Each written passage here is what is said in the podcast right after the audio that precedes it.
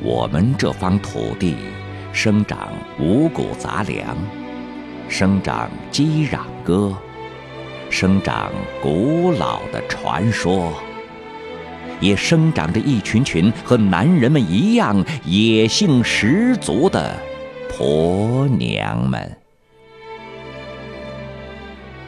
水土硬，吃着这水土的人们的话，自然也硬。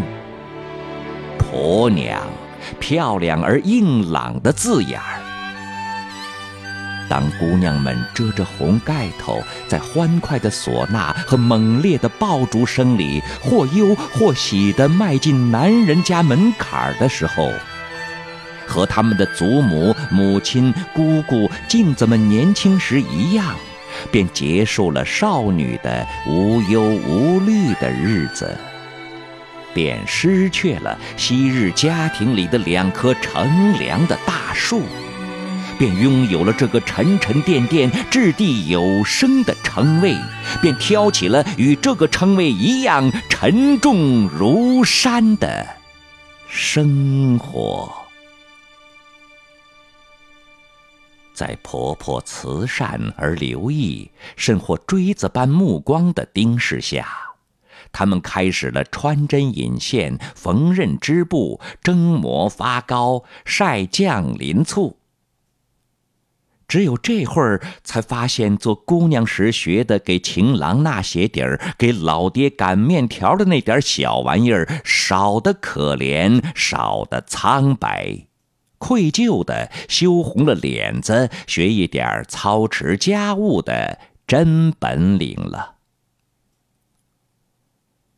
随着肚皮的日日鼓起，婆娘们的胆儿也日日大起，家族的希望之根和女人引以为傲的资本全膨胀在里面，便敢捡着花样吃偏食。敢像鸭子般摇摆着到邻家，坐在炕棱边台阶上，与另外的婆娘们一起数落婆婆的不是，埋怨公公的毛病，更不把小姑子放在眼里。在某日的黄昏或黎明，一阵撕心裂肺的呼喊声，把一个小农家的心都悬在房梁上。无需花钱，无需上医院，横在自家炕头上，有婆婆，有土接生婆子就行。婆娘们披头散发，疼极了，骂天骂地，骂自家狠心的汉，全没有城里娘们那般娇贵，那般做作。汗珠从额头淌下。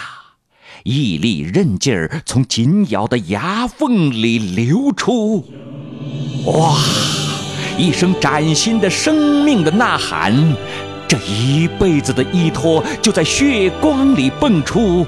蹦出家族的未来，蹦出婆娘们的地位。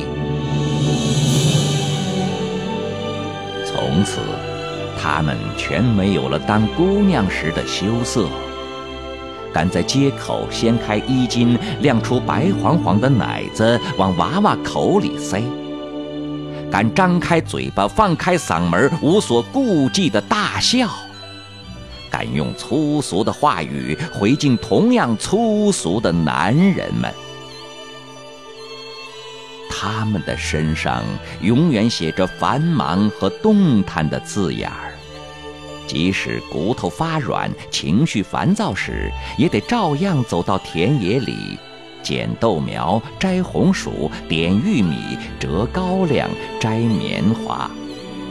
把腰肢弯曲成优美的象形文字，镶嵌在一面丰饶富庶的黄土高坡。婆娘们最有母亲的慈爱和儿媳的孝敬，他们宁肯一年不吃一颗鸡蛋，从牙缝里挤巴出几个给儿子交学费的钱；宁肯自家衣裤多补几个补丁，也要让汉们穿着体面的走在人们前面。随着岁月的推移和推移的岁月，在他们额上雕刻出纹路的延长，而儿子也有了小婆娘的时候，婆娘们更透彻地懂得了如何对待自己的婆婆和媳妇儿，自个儿如何做婆婆的媳妇儿和媳妇的婆婆。这双重身份把婆娘推到一个家庭历史的交叉点上，便少了些许张狂，多了几分庄重，和男人一起驾驭起这一叶家庭的小船，更稳妥地驶进那波涛汹涌的岁月大海里。婆娘们站立在这片新生活的沃土上，迎接四面八方雄性的风。婆娘们，这方土地上的